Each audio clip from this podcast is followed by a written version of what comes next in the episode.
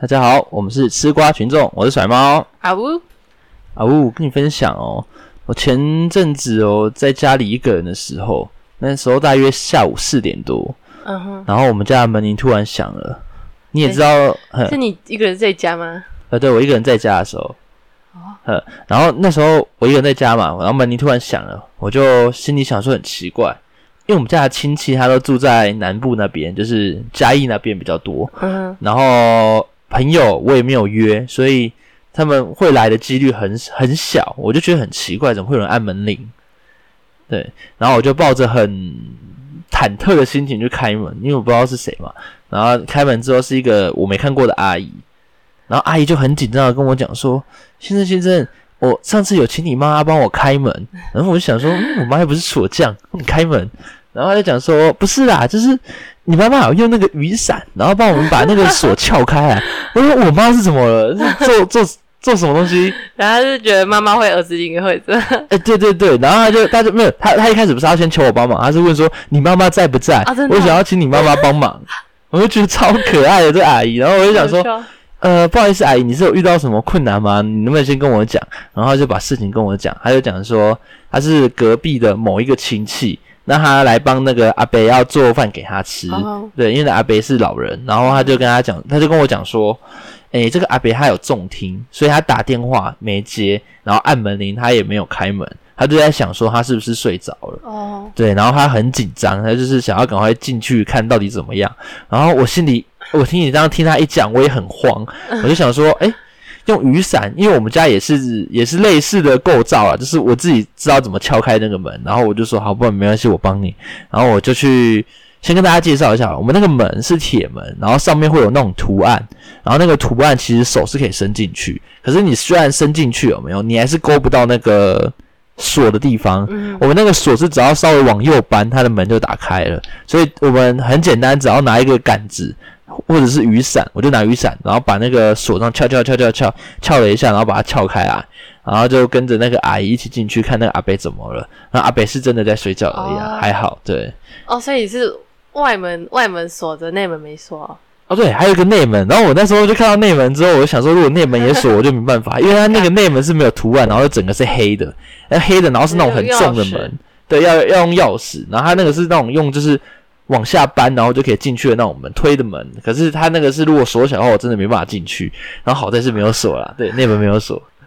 那好，进去就是看确认阿北没事之后，我出来嘛，回到家里之后，我心里就一想说，哎、好像怪怪的、欸，啊，万一那个阿姨有没有不是他的亲戚啊？我这样进去之后帮了他，我是不是私闯民宅？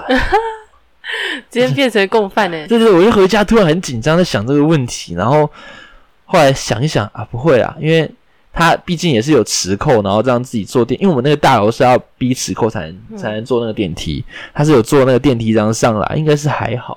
我我想问一下，嗯，是你们家都会这样开门吗？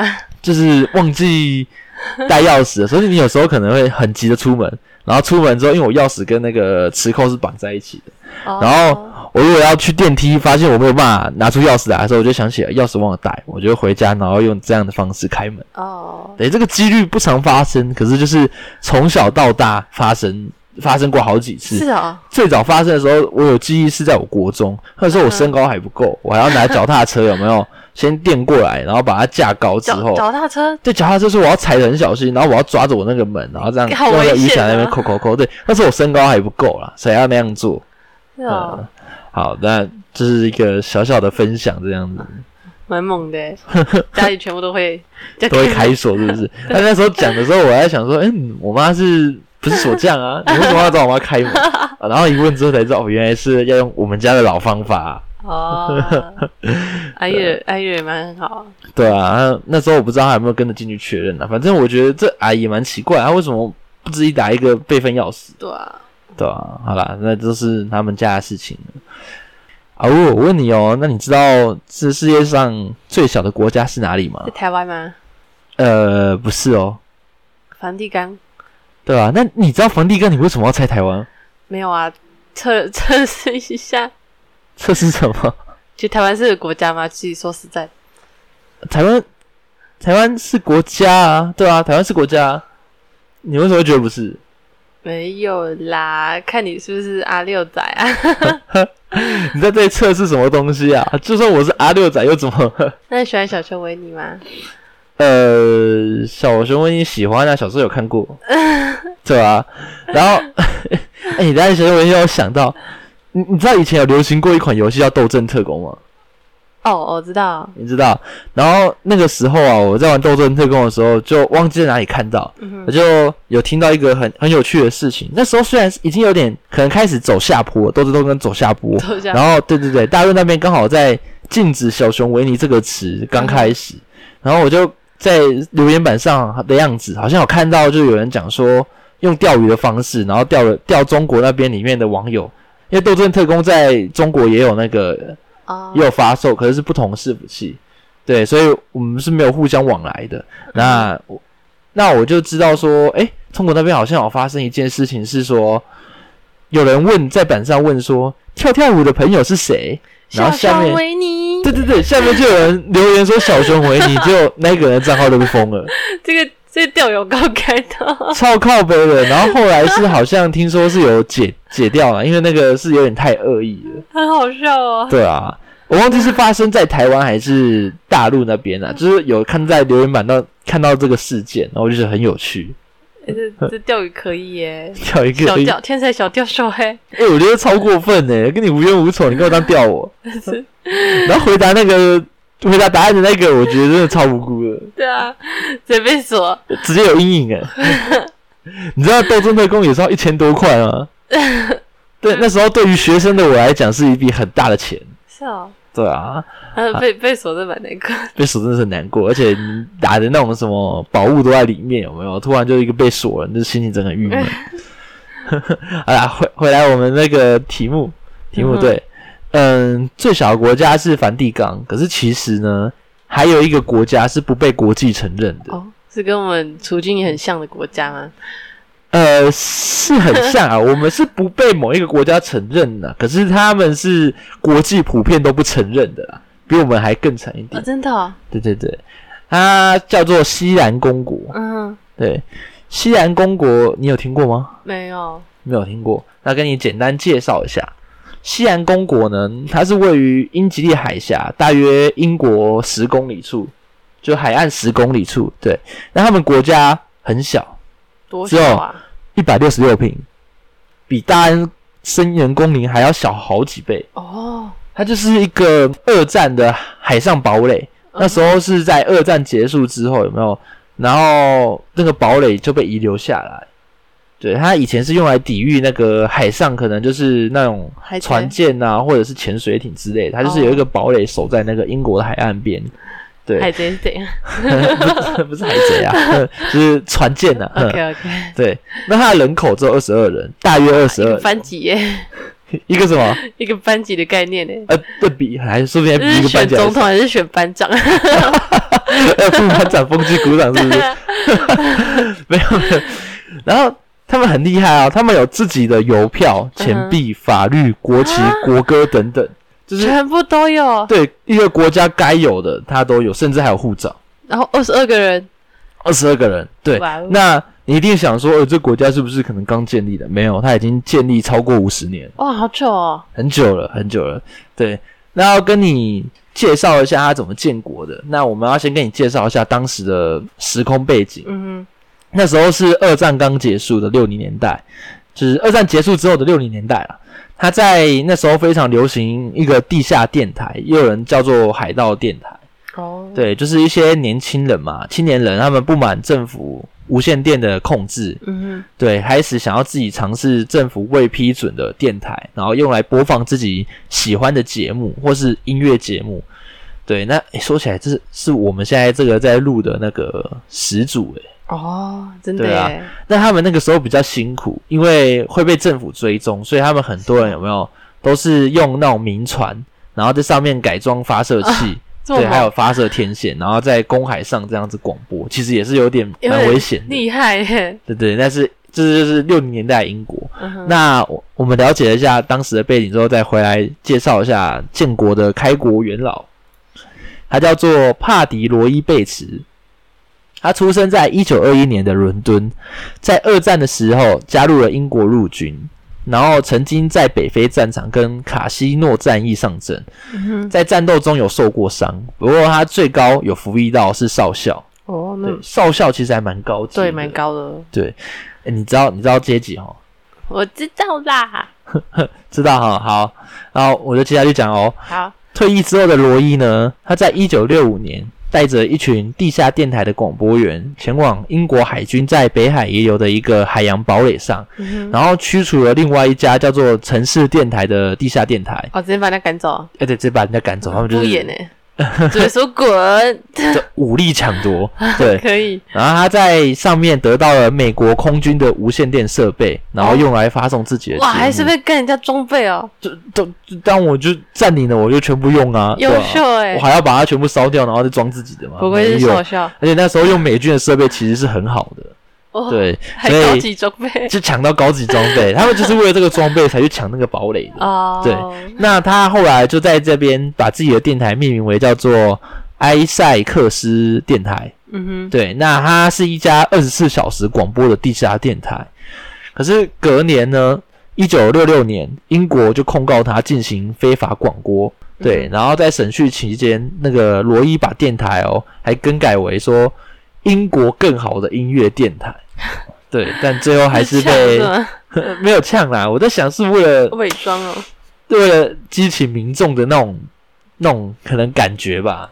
对，哦就让大家来支持他之类的，也不知道。对，但最后他还是被判罪成立，然后需要缴一百英镑，大概是快要四千块台币而已的罚款。哇，好便宜哦，四千块台币哦，可是你要想那个时候那个年代哦，的钱，哦，对。那电台呢，也在一九六六年的圣诞节后停播了。啊，对，停播之后呢，他为了规避英国的法律，罗伊把他的广播电台搬到当时在英国水域之外的怒涛塔，也就是我们现在所说的西兰公国。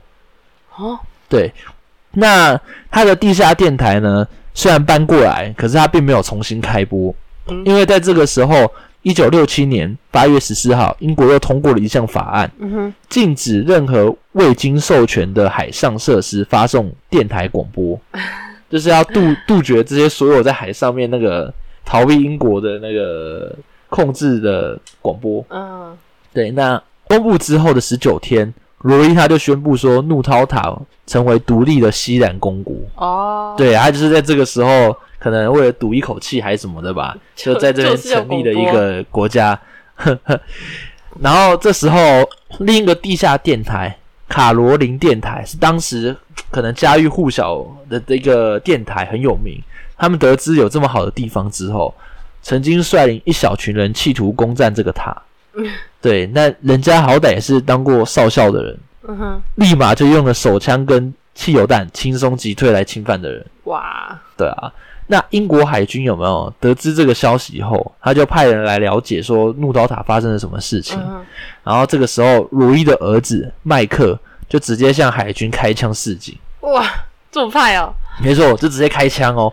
然后侵侵犯国家领地，是不是？就是可能为了保护自己那个领土的正当性吧。哦，对，那理所当然，罗伊父子就被英国当局有没有还是逮捕对因为毕竟 人家是一个军队嘛，哎呀，OK 海军嘛，然后他们就被逮捕之后，然后被控说藏有武器的罪名。啊然后这个时候，英国法院做出了一个决定，就是说他们不能受理这一个这个罪名啊，为什么？对，因为他们原因，他们自己讲说，怒涛塔当时处于英国水域之外，也就是所谓的公海上。那如果在公海的话，英国他们是没有权利去审判那个罗伊的。那就在这个时候，罗伊就抓住这个机会，就将法院这个决定认为说是英国对西兰公国事实上的承认。哇，好会对，所以哦！他就在这个时候变本加厉了。他在七年后有没有、嗯直接就公布了西兰公国的宪法，然后旗帜啊、国歌、货币、钱币什么等等的那种象征物。就在这个时候，他开始就是大费周章，这样开始就是 很认真的在搞他这个国家。为了广播吗？呃，不是，他这个时候已经放弃广播了，是啊，对，他就很认真的，就是想要可能真的是想要创国。呃，那他也不是都一帆风顺，嗯哼在一九七八年的时候，罗伊任命的一个西兰公国的首相叫做亚历山大居阿亨巴赫教授，嗯哼，他有当到教授。对，那他趁着罗伊不在西兰公国的时候，有没有？嗯。跟着几名西德还有荷兰的公民策划一起武装政变，直接强制接管怒陶塔，啊？俘虏他的儿子麦克。然后呢？然后这个时候，罗伊得到消息，他就很生气，嗯。马上招募雇佣兵，在一次很成功的直升机突击之后，重新夺回堡垒的控制权，把俘虏的入侵者有没有当成战俘来处理？呃，是就是先关起来啦，哦然后等战争之后结束之后，有没有就把参与政变的荷兰公民他们全部都遣送回国？哦，对啊，也没有对，也没有做什么、嗯、可能伤害的事情嘛，就只是遣送回国。嗯不过前公国首相就是他罗伊任命的那个首相，就是那个教授阿亨巴尔教授，他就没有那么幸运，嗯，因为他持有西兰公国的护照，嗯哼，对，所以被罗伊直接指判叛国罪，哦，然后关了起来，没有打算要放他回去的意思。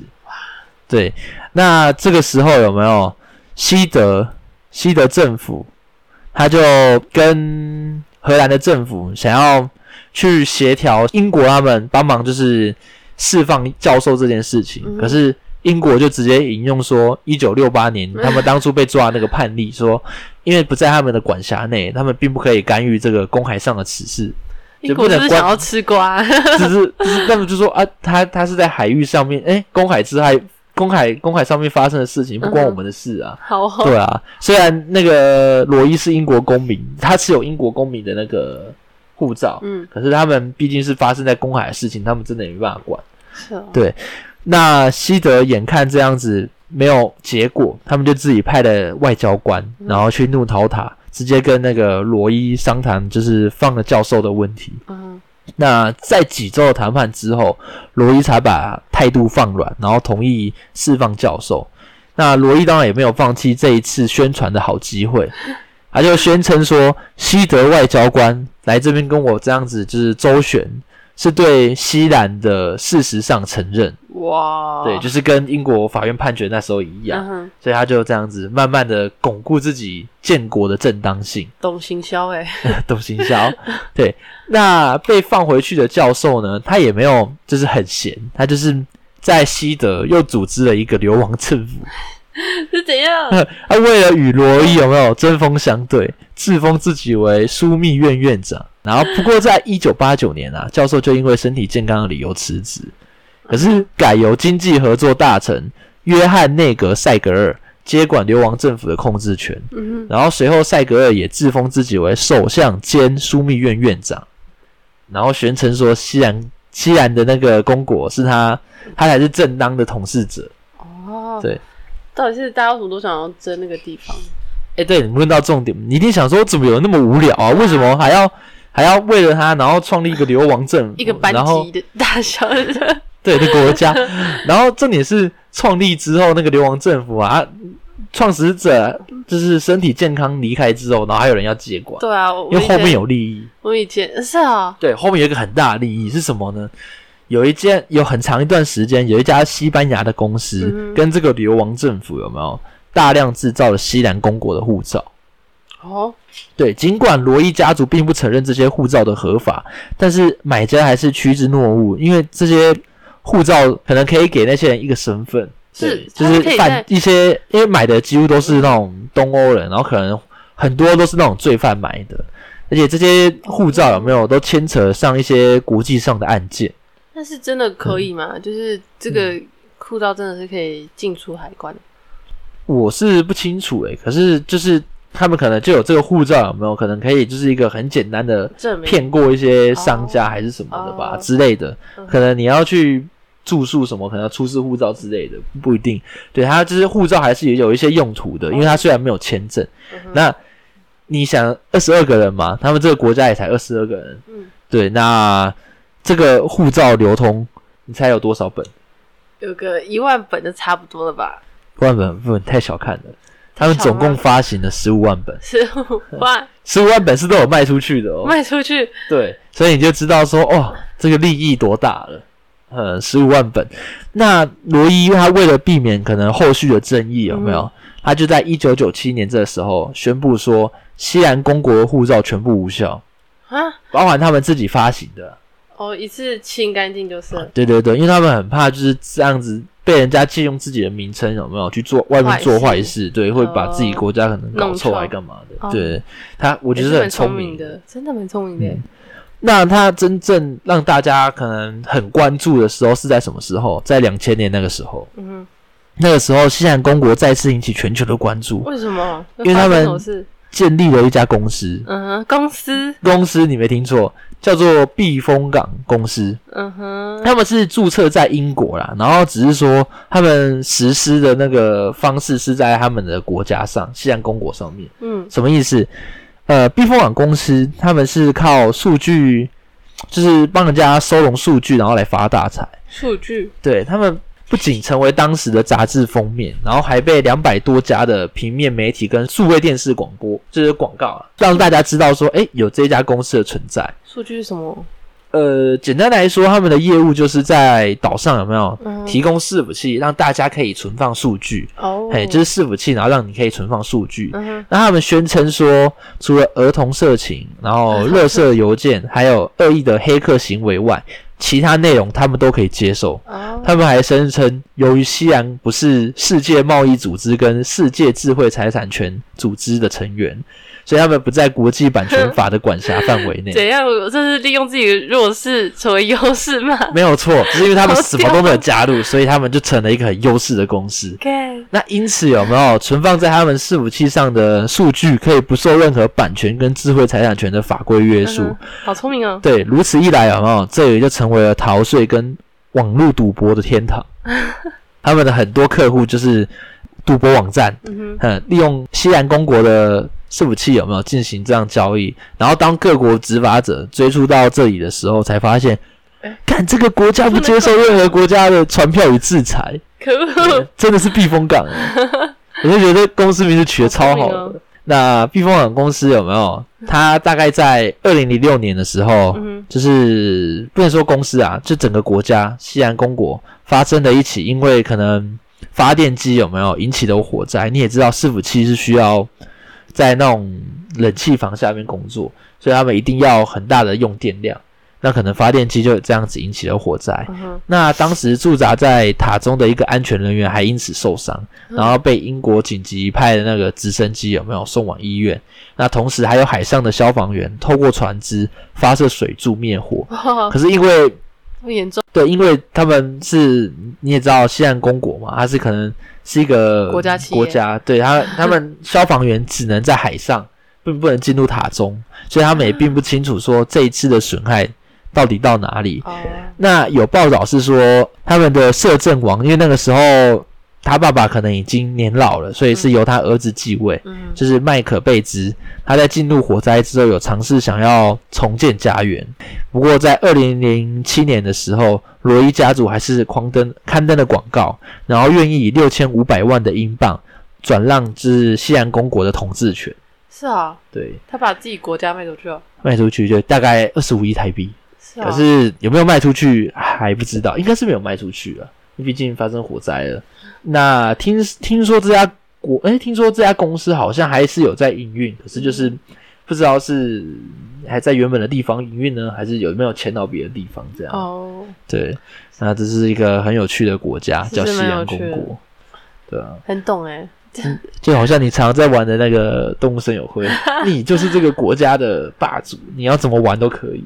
是他，还创公司诶、对啊，哎、这个公司应该有帮他赚不少钱。对啊，对，呃，他们虽然是呃说自己是西安公国的国、嗯那个国民嘛，可是他们其实出国旅游的时候都是用英国英国人的身份去旅游。对，因为他们西安公国并没有跟人家那个啊，所以哦，所以他们之后取消护照的时候没有再发行新的也没有发行新的。就算他们那时候发行了，他们一样是用英国人的身份去旅游。哦，对，所以你就觉得很有趣好。犯规哦，犯规吗？他就跟然后还要人家家里失火，还要叫英国来帮忙，哦，这就是他们人道救援，有没有跟他收钱就不知道了、啊，对不对？哎呀是，可是就是觉得哇，这个好有趣哦，而且他已经建国五十年了，对啊，对啊。是搞搞个 国家企业，对呀，台湾也才建立一百多年而已啊，嗯，那就已经是台湾的一半。